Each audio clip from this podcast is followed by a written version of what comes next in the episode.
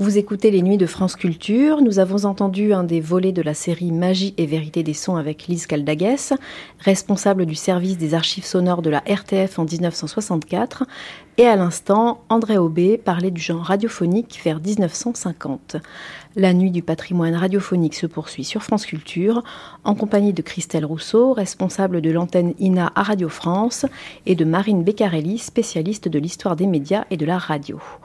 Au cours de la première partie de cette nuit, nous étions dans les locaux de l'INA, à deux pas d'ici, en compagnie de Jonathan Fitoussi et Christophe Jolibois, qui nous ont fait découvrir leur travail sur la restauration des archives radiophoniques qui alimentent certaines productions des différentes chaînes de Radio France. Dans cette deuxième partie de nuit, nous allons mieux découvrir l'institution INA, sa mission, plus précisément en ce qui concerne les archives radiophoniques, et explorer certains aspects, certaines périodes de l'histoire de la radio, et plus particulièrement de la radio de nuit. Bonsoir Marine Beccarelli et Christelle Rousseau. Bonsoir. Bonsoir Alman. Christelle Rousseau, quelle est votre fonction à l'INA? Expliquez-nous en quoi consiste votre travail.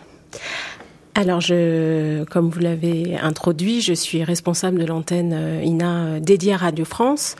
Euh, ça signifie euh, que, que, ce service a en charge toutes les demandes d'archives des différentes chaînes de, de, Radio France.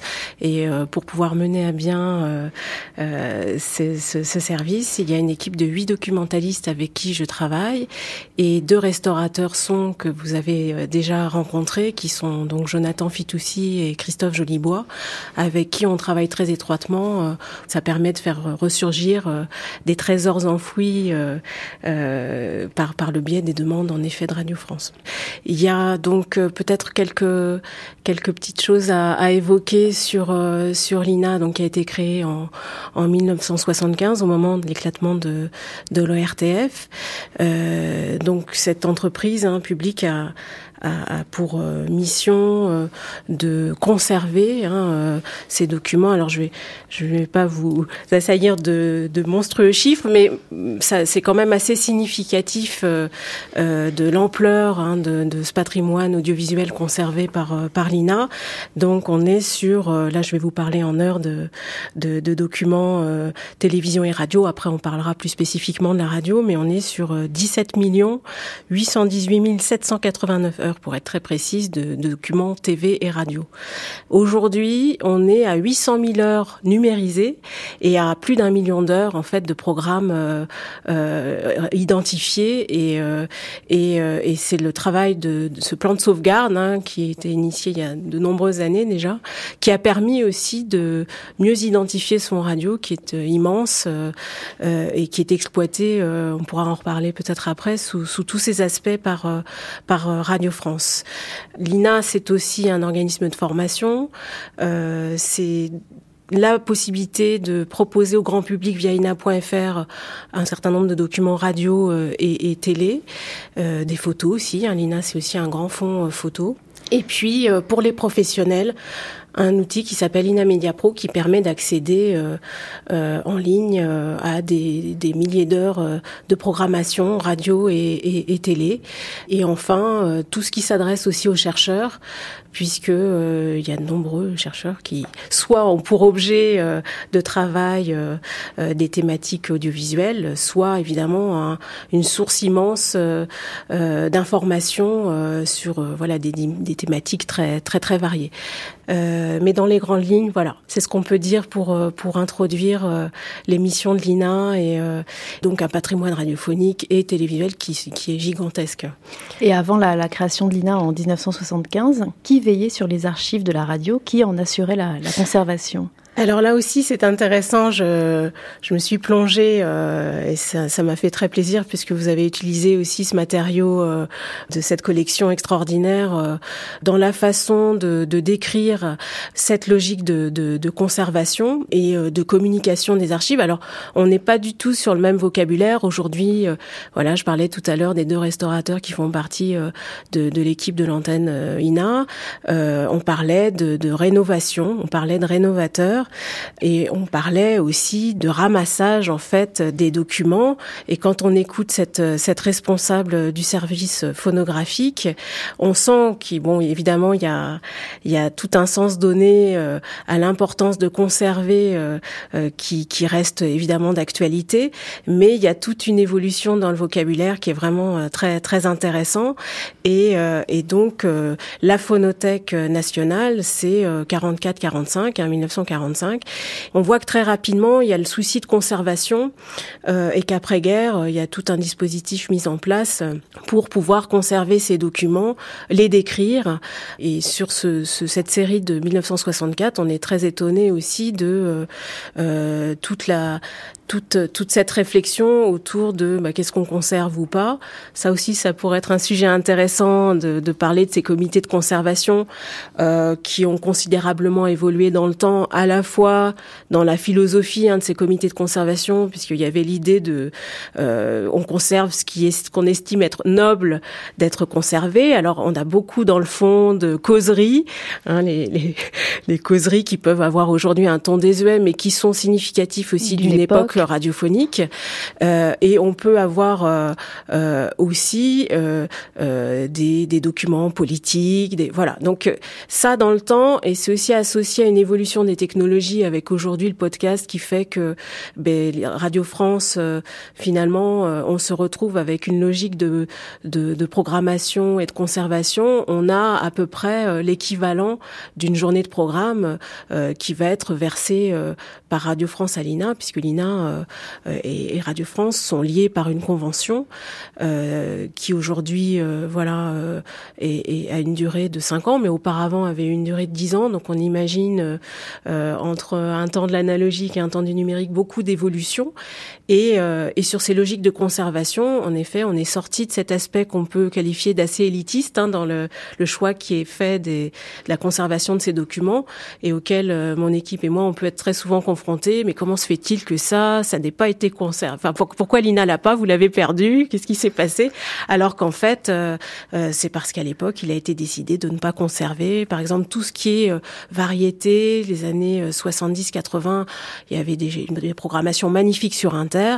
Ben, les comités de, de conservation de l'époque ont, ont, ont, décidé que ça n'était pas digne d'être conservé. Donc, ça paraît absurde, assez étonnant aujourd'hui, parce qu'en effet, les technologies font que on conserve pour ainsi dire, toute, euh, voilà, toute une, grille de programme. Ce n'était pas le cas euh, auparavant. L'INA donc conserve, rénove. C'est un outil de travail essentiel pour toutes les chaînes et en particulier pour nous euh, aux nuits. Marine Beccarilli, vous êtes historienne, spécialiste de l'histoire des médias et de la radio. Vous êtes l'auteur d'une thèse sur la radio de nuit, nous en parlerons. Que représente pour les chercheurs, les historiens, une institution comme l'INA? C'est une institution euh, essentielle sans laquelle finalement on aurait bien du mal euh, à travailler parce qu'on n'aurait pas accès aussi facilement aux archives sonores ou euh, télévisuel. En ce qui me concerne, j'ai essentiellement travaillé avec les archives de la radio. Mais euh, pour les chercheurs, donc l'INA, euh, comme ça a bien été décrit, a beaucoup de missions. Il y a la, la, partie INA Media Pro et il y a l'INATech qui a été ouverte en 1995 dans le site de la BNF, mais il y a aussi d'autres antennes locales en province. dans ces sites, les chercheurs qui s'intéressent à la radio ou même des, des amateurs qui souhaiteraient retrouver telle ou telle archive peuvent venir et ont accès à toutes les bases de données de l'INA et peuvent écouter des heures et des heures d'émissions, donc de radio ou de télévision et dans un cadre euh, de propice au travail. Donc c'est vraiment essentiel et on a beaucoup de chance, je crois, en France d'avoir euh, cette institution parce que j'étais encore euh, il y a une dizaine de jours au Luxembourg pour un colloque universitaire sur l'histoire de la radio et donc avec pas mal de chercheurs de différents pays qui, pour la plupart d'entre eux, n'ont pas d'institution. Enfin, en fait, aucun pays n'a eu une telle institution qui a si bien conservé et qui permet de mettre à la disposition des chercheurs les archives de cette façon. Donc c'est assez difficile pour eux euh, de travailler sur les archives sonores. Il y a d'ailleurs pas mal euh, de, chercheurs étrangers qui travaillent sur euh, la radio française parce que par le biais de l'INA, ils ont un accès facilité aux archives. Marine Beccarelli, vous êtes donc une très jeune historienne, passionnée de radio. Comment vient à quelqu'un de votre génération une telle passion pour la radio? Je pense que c'est le cas pour beaucoup de personnes qui s'intéressent à la radio. La radio, c'est quelque chose de familial. Chez moi, mes parents écoutaient beaucoup la radio. Et donc, euh, c'était un, disons, un fond sonore euh, d'habitude auquel je m'intéressais pas euh, forcément quand j'étais petite ou adolescente. J'écoutais plutôt les radios musicales, voilà, pour j'enregistrais sur cassette des musiques qui m'intéressaient. Et puis finalement, quand je me suis retrouvée à 18 ans dans un petit studio pour faire mes études et que je n'avais pas la télévision, euh, ça a été euh, le réflexe euh, radio finalement était était tout à fait naturel. Et j'ai toujours trouvé que la radio c'était voilà ça avait une force c'est un, compagnon un média aussi où l'imaginaire est très important avec une, force d'évocation et de suggestion très fort. C'est un média auquel je m'étais attachée en tant qu'auditrice depuis toujours mais j'avais pas forcément pensé à l'origine travailler là-dessus. Donc à l'origine je faisais des études d'histoire plutôt classique. Donc euh, les historiens, de manière traditionnelle, travaillent davantage avec des, à partir d'archives écrites. Et puis finalement, j'ai découvert euh, l'existence d'un master qui s'appelle Master Histoire et Audiovisuel, qui existe euh, à Paris hein, depuis un peu plus de dix ans maintenant. Et je me suis dit, ah, c'est génial, c'est en fait un master pour travailler donc sur les archives télé, radio ou sur l'histoire du cinéma. Donc j'ai intégré ce master et assez logiquement, j'avais envie de, de, me diriger plutôt vers, vers l'étude de la radio, qui était le média auquel je me sentais le, plus attaché. Donc vous êtes l'auteur d'une thèse sur l'histoire de la radio nocturne en France de 1945 à, 2012 sur la, la, radio de nuit. Pourquoi cet intérêt particulier pour les programmes de nuit?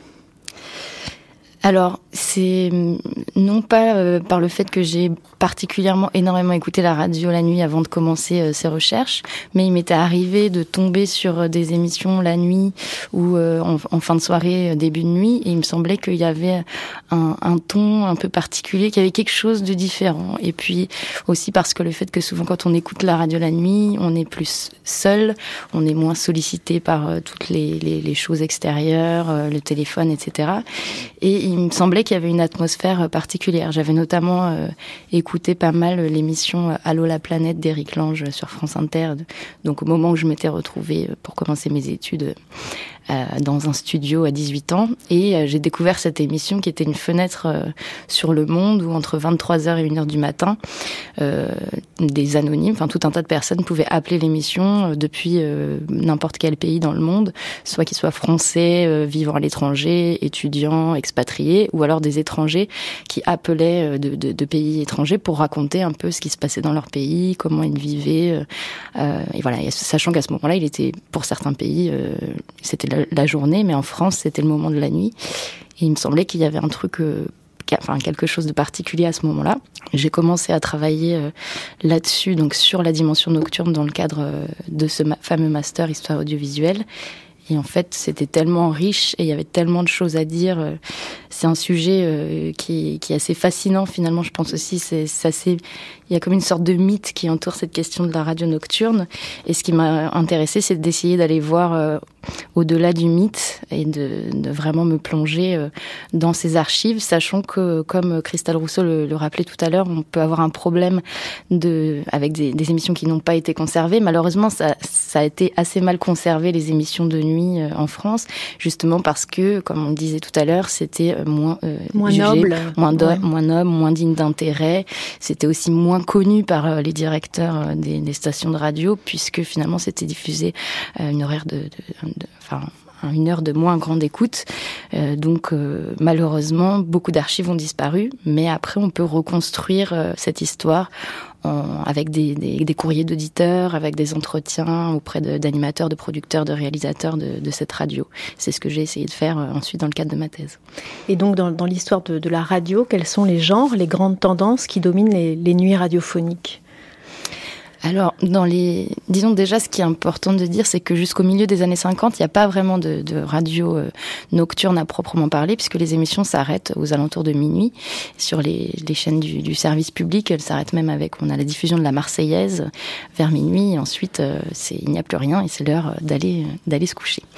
Et finalement, au milieu des années 50, euh, la, station Paris Inter, qui était l'ancêtre de France Inter, décide de créer un nouveau programme destiné à l'origine aux routes routiers ou aux conducteurs qui, qui se trouveraient sur la route la nuit. C'est un moment où il y a le développement vraiment du, du trafic automobile et autoroutier. Donc on crée un premier type de programme, c'est la radio qui tient compagnie aux auditeurs qui ont besoin de travailler la nuit, soit donc de rouler sur la route. Au début, on, on pense d'abord à ces conducteurs et finalement, donc on crée cette émission qui s'appelait Route de nuit, qui au début durait jusqu'à 2 heures du matin pendant deux ans. Et en 1957, suite à de nombreux courriers d'auditeurs qui mais pourquoi cette émission s'arrête-t-elle à 2 heures du matin? Moi, finalement, je suis boulanger, je travaille, euh, je dois travailler très tôt. Moi, je travaille toute la nuit ou moi, je suis insomniaque et j'aimerais beaucoup euh, avoir euh, une émission qui se prolonge dans la nuit. Et finalement, à partir de 1957, l'émission est prolongée jusqu'au petit matin. Donc, on a d'abord ce premier type d'émission, c'est vraiment des émissions pour tenir compagnie. Donc, on a de la musique, des informations sur l'état des routes, des informations tout court, des jeux. voilà, l'idée, c'est de tenir compagnie aux gens euh, qui doivent rester éveillés. Puis on a aussi des émissions euh, de d'invitation un peu au voyage qui existaient dès euh, finalement très vite, même enfin dès l'après-guerre au moins, qui étaient diffusées en fin de soirée autour de 22 heures où euh, c'était des sortes voilà de voyages sonores avec des dimensions exotiques. On racontait des histoires du bout du monde. Il y avait notamment l'émission de Stéphane Pizella intitulée Les Nuits du bout du monde. Donc ce type d'émission qui était là pour raconter des histoires aux auditeurs en fait avant d'aller dormir, de leur de leur tenir compagnie aussi, mais là de les faire voyager, de les immerger dans un imaginaire. Et puis, à partir euh, du milieu des années 60, on a un nouveau type d'émission euh, qui est finalement des, enfin, c'est pas complètement nouveau parce que c'est une émission euh, de, variété sur le modèle du, Pop Club, émission qui est créée en 1965 sur France Inter, qui est animée dès l'origine par José Arthur. Et l'émission, le but de cette émission, c'est une émission culturelle avec euh, des, interviews d'artistes, de la musique en direct, de la diffusion de disques. Au début, ils sont très calés sur euh, la, pop musique qui vient d'Angleterre et des États-Unis. Et l'idée là, c'est euh, de diffuser un peu une émission culturelle, mondaine sur le tout Paris. L'émission a lieu depuis le bar noir de la maison de la radio. Elle est ouverte au public, donc les gens peuvent venir boire un verre à l'heure de la sortie des, spectacles et puis assister à des interviews avec tel ou tel comédien, tel ou tel euh, écrivain. Et puis, enfin, les années 70, dernier grand type d'émission, euh, 1975, avec la création de l'émission Ligne ouverte euh, sur Europe 1, qui est animée par euh, Gonzague Saint-Brie. Une émission euh, d'un genre pas complètement nouveau parce que ça avait existé déjà sur RTL avec Ménie Grégoire dès les années 60. C'est les émissions de confidence des anonymes. Mais Ménie Grégoire, c'était l'après-midi sur RTL. Et là, à partir de 1975 sur Europe 1, on a une émission qui, à minuit, ouvre son antenne aux appels des auditeurs et euh, les auditeurs sont invités à, se raconter de manière très intime et l'écrivain animateur euh, leur répond, leur donne des conseils. Puis deux ans plus tard, dans la lignée de ce programme, on a l'émission Allo Macha, euh, animée par Macha Béranger sur France Inter, qui va être un peu, qui va devenir un peu le symbole de, de la radio nocturne. Et puis, Enfin, les émissions aussi de création, particulièrement notamment sur euh, France Culture, avec les Nuits magnétiques euh, créées par Alain Weinstein en 1978, où là, la nuit, ou le début de la nuit, est créé vraiment comme un territoire d'exploration, de création sonore, de, de jeu sur la matière Un laboratoire. Un laboratoire, voilà, grosso modo. Dans, le programme des archives de cette deuxième partie de nuit, nous entendrons une émission consacrée à, Radio Londres. C'est pour nous de l'histoire de la radio l'épisode glorieux, l'épopée par excellence, mais c'est aussi le temps moins glorieux de Radio Paris, de Harold Pakis et de Philippe Henriot. Dans la guerre des ondes de ce moment de notre histoire, comment s'est jouée la conquête de la nuit par Londres, la France libre, la résistance? Comment la victoire dans cette bataille pour la maîtrise des ondes la nuit a-t-elle été possible? Marine Beccarelli. On connaît tous euh, l'histoire de Radio Londres, l'émission Les Français parlent au français. Il y a d'ailleurs une émission euh, donc qui est programmée, bien hein, sûr, qu'on écoutera tout à l'heure. Et justement, euh, ce que j'ai un, un, petit peu étudié cette question, mais pas en profondeur dans le cadre de ma thèse, puisque à l'origine. Donc ma thèse commence en 45, mais bon, j'ai quand même un petit peu étudié la question de, la Seconde Guerre mondiale et de la dimension nocturne. Déjà, ce qui est important de signaler, c'est que ces émissions destinées euh, aux Français étaient diffusées euh, le soir, aux alentours de 22 heures, notamment parce que la nuit, justement, c'est un moment où les ondes radiophoniques se propagent plus loin. C'est euh, une caractéristique physique. Lorsqu'il fait nuit, les ondes radiophoniques vont plus loin. Donc ça permet de, de toucher davantage les auditeurs.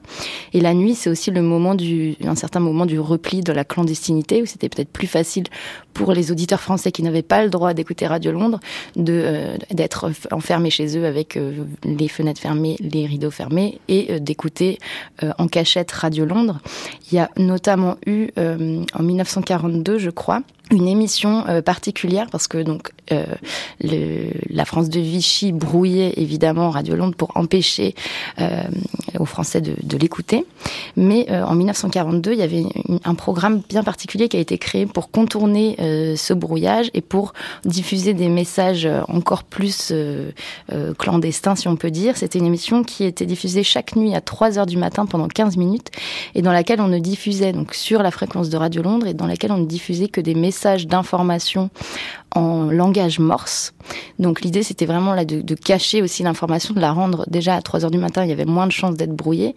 Et en plus c'était en morse, donc euh, tout le monde ne pouvait pas euh, comprendre cette information. Et le but d'une telle émission était de permettre euh, aux auditeurs qui pouvaient veiller la nuit et qui connaissaient le langage morse de traduire ces informations en langue française et de pouvoir répandre autour d'eux ces informations qui venaient directement de Londres. Marine Beccarelli, les émissions de, nuit ont joué également un rôle très important pendant la guerre d'Algérie. Oui, c'est vrai. Euh, de la même façon, donc euh, euh, pendant la guerre, la Seconde Guerre mondiale, il y a plusieurs aspects. Déjà, le soir, enfin le début de nuit était utilisé pour diffuser des messages personnels, soit des familles qui souhaitaient envoyer des messages à, des personnes qui qui qui étaient soldats sur en Algérie, ou inversement des appelés qui souhaitaient faire passer des messages à leur euh, famille euh, en métropole. Donc il avait, euh, c'était souvent autour de 22h ou 23h ces, ces créneaux-là pendant tout le long de la guerre d'Algérie. Et on a aussi euh, la dimension, euh, à l'inverse, euh, en Algérie, les populations arabes qui écoutaient des radios, donc Radio Tunis, qui était en fait, donc qui émettait de Tunisie. Le FLN avait sa propre émission sur Radio Tunis qui s'appelait La Voix de l'Algérie libre et combattante. Et donc les, les, les, une partie des Algériens se mettaient à l'écoute de ce type d'émission. Également l'émission La Voix des Arabes sur radio, une radio du Et de la même façon que pendant la Seconde Guerre mondiale, les Allemands ou le régime de Vichy brouillaient Radio Londres, ici c'est le gouvernement français qui brouillait euh, ces radios pour que les Algériens ne puissent pas les écouter. Or justement, là encore, la nuit a été un moment privilégié où le brouillage s'effectuait moins et où euh, les personnes pouvaient plus facilement euh, se mettre à l'écoute dans la clandestinité de ces radios, de ces voix qui souhaitaient l'indépendance de l'Algérie.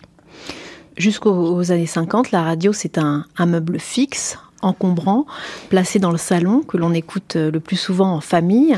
Qu'est-ce que l'arrivée du transistor a changé pour la radio de jour comme de nuit? Enfin, de nuit peut-être plus spécifiquement.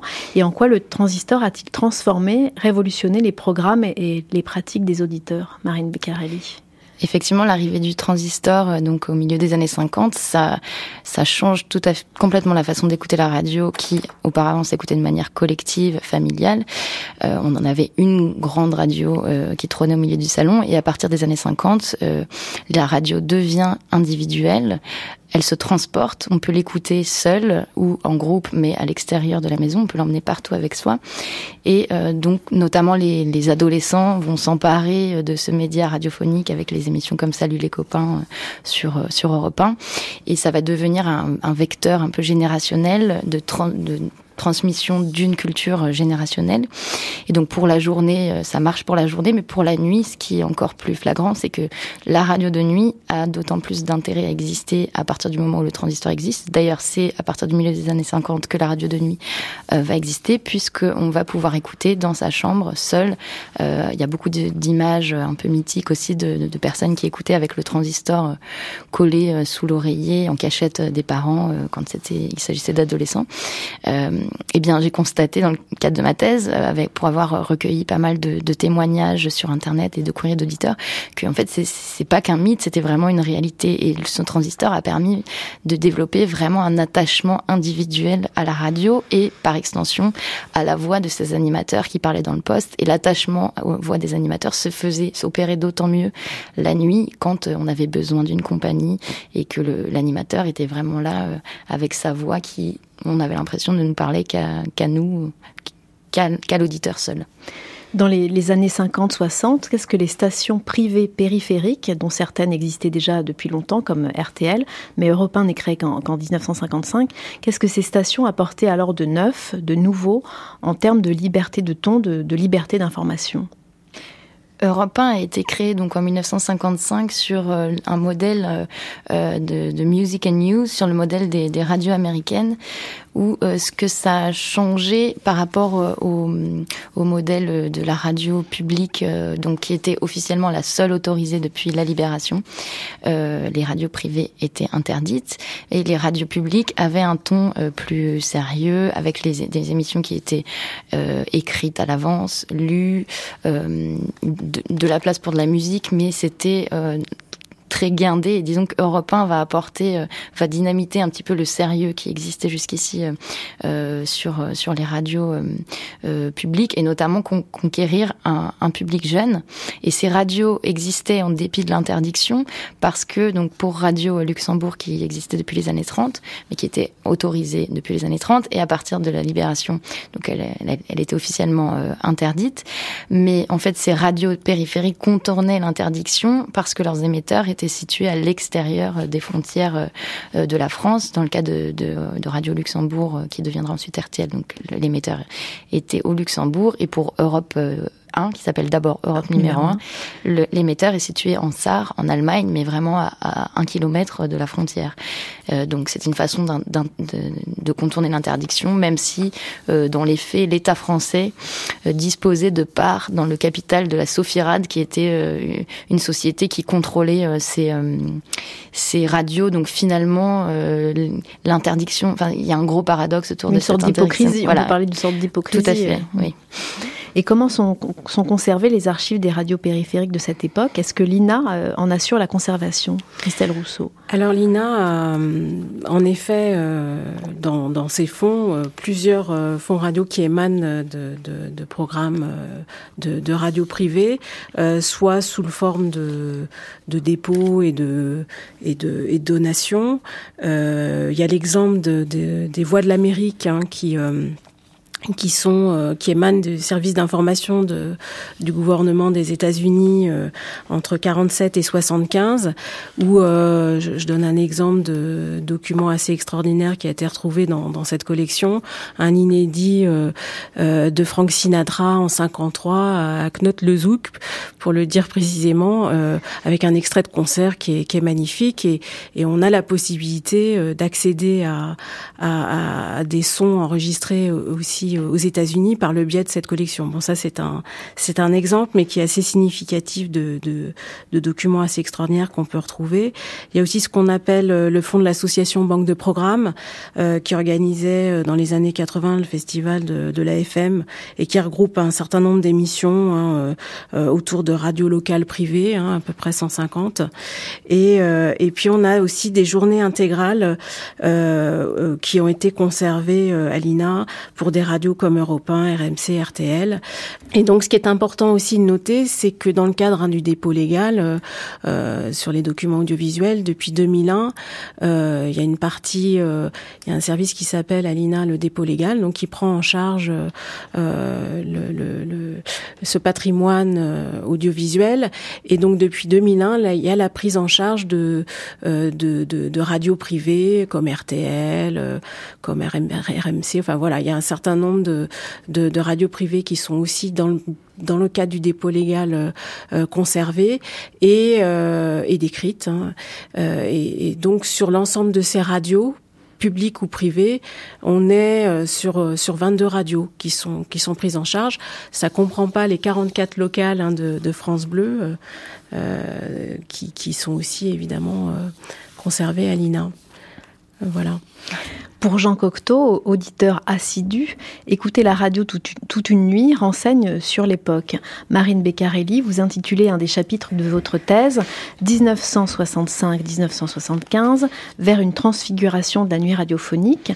Qu'est-ce qui a changé alors pour les programmes de nuit à la radio et, qu'est-ce que ça révélait des, des bouleversements sociaux ou culturels de la décennie 65-75 euh, comme je le disais en début euh, de, cette interview, jusqu'au milieu des années 60, les programmes de nuit étaient seulement originellement destiné aux travailleurs de nuit et comme une compagnie, euh, des émissions utiles, utilitaristes, si vous voulez.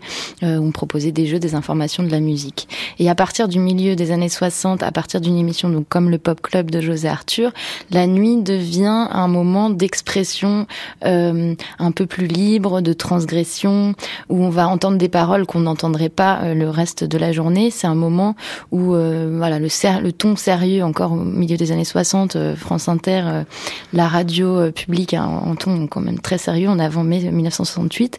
Mais par contre, après 23 heures dans l'émission de José Arthur, on pouvait entendre des choses qu'on n'entendrait pas la journée. Même si José Arthur a eu des petits problèmes avec la direction, il a été plusieurs fois suspendu d'antenne pour avoir dit des, gros mots, par exemple, à l'antenne. Mais progressivement, en fait, ces programmes de nuit vont finalement influencer le reste de la journée et euh, le ton va se libérer. Euh, ça va être une porte d'entrée vers une sorte de libération du ton et libération de la parole où on va aborder, des thématiques euh, liées à la, sexualité, l'homosexualité, la drogue, etc. Et voilà, donc des choses pas politiquement correctes qui vont avoir un, une tranche horaire et un moment pour s'exprimer. Et donc les auditeurs vont, une partie des auditeurs vont profiter de ce moment pour, pour profiter de cette liberté et pour, pour s'ouvrir vers peut-être de nouveaux horizons.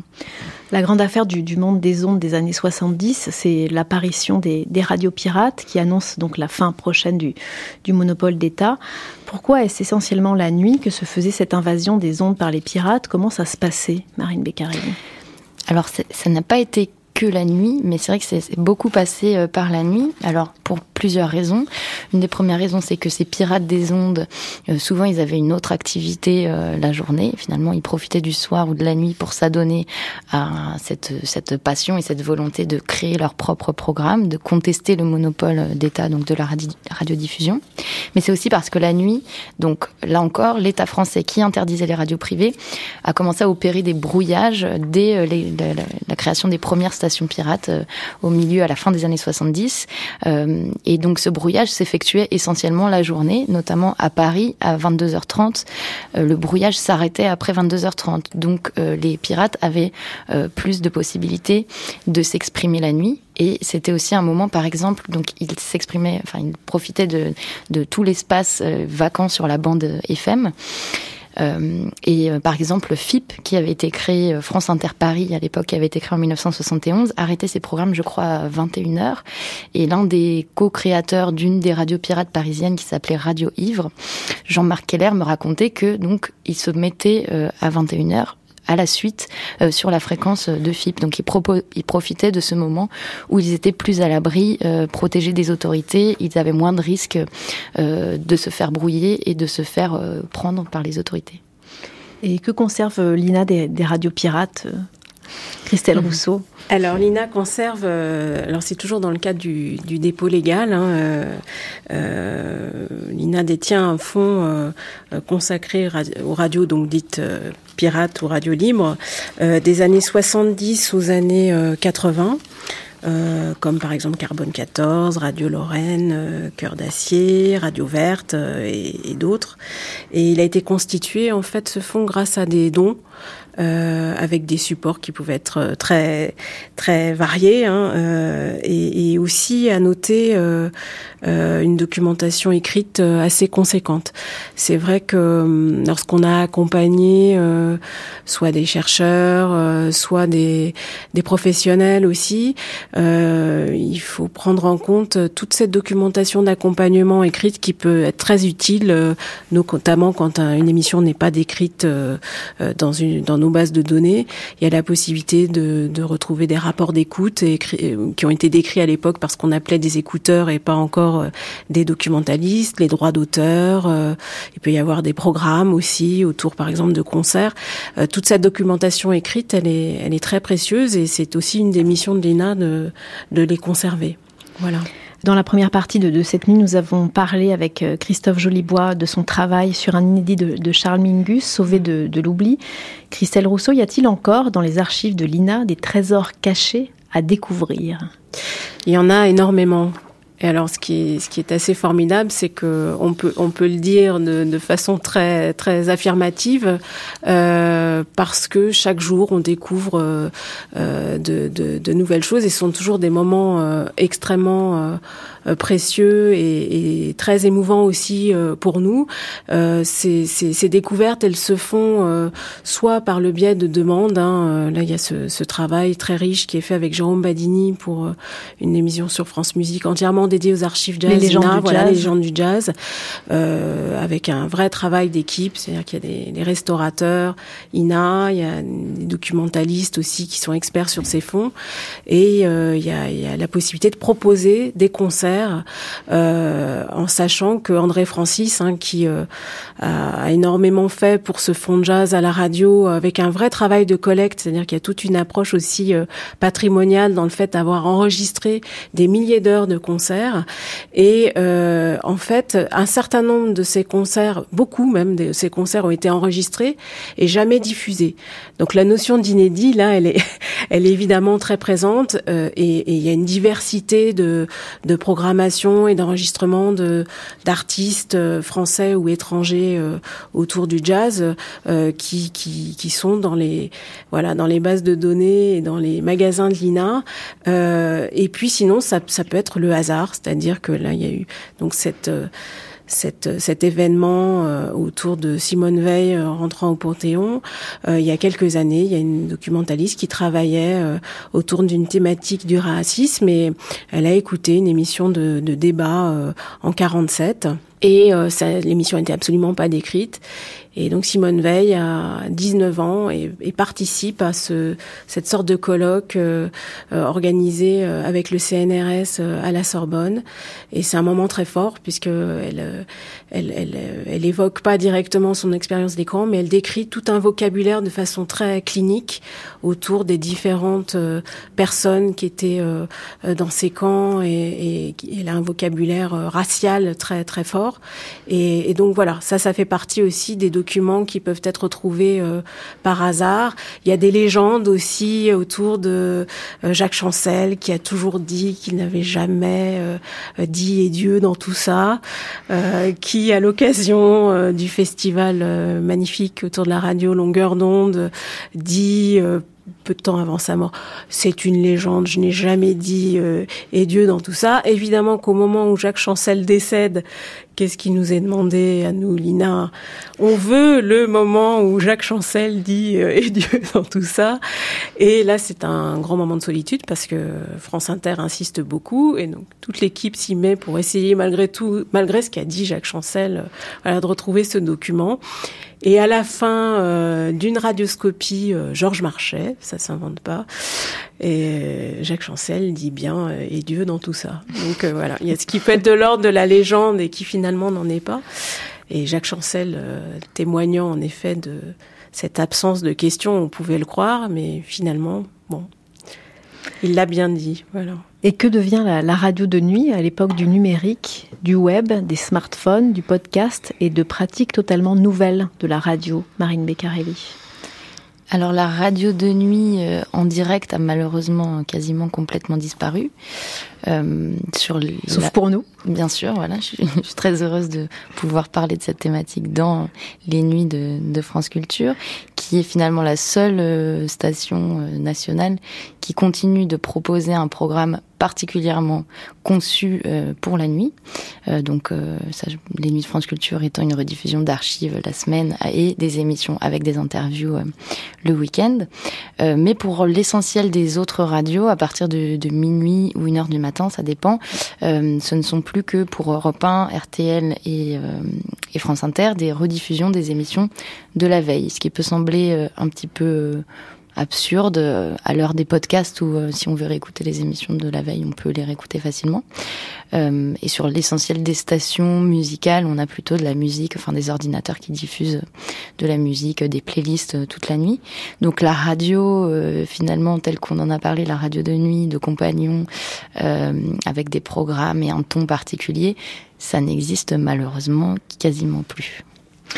Merci Marine Beccarilli et Christelle Rousseau. Nous retrouverons Jonathan Fitoussi et Christophe Jolibois dans trois heures, juste avant la fin de cette nuit patrimoine radiophonique, après avoir écouté Comme un caillou dans l'eau par Pierre Gillon et Jacques Delay, présenté par Claire Viret en 1986, la découverte de la transmission par les ondes, la naissance d'une invention, le premier temps des trois Un homme, une ville que Thierry Garcin consacrait à Guglielmo Marconi en 1980, le quatrième pouvoir, Radio Londres, des Français parlent au français, un du cabinet de curiosité proposé par Vincent Kivy en 1998. Et enfin, courant alternatif, voir et entendre numéro 1, Radioactive, Les Pirates de Jussieu par Jean-Marc Fonbonne en 1975. La nuit patrimoine radiophonique se poursuit sur France Culture.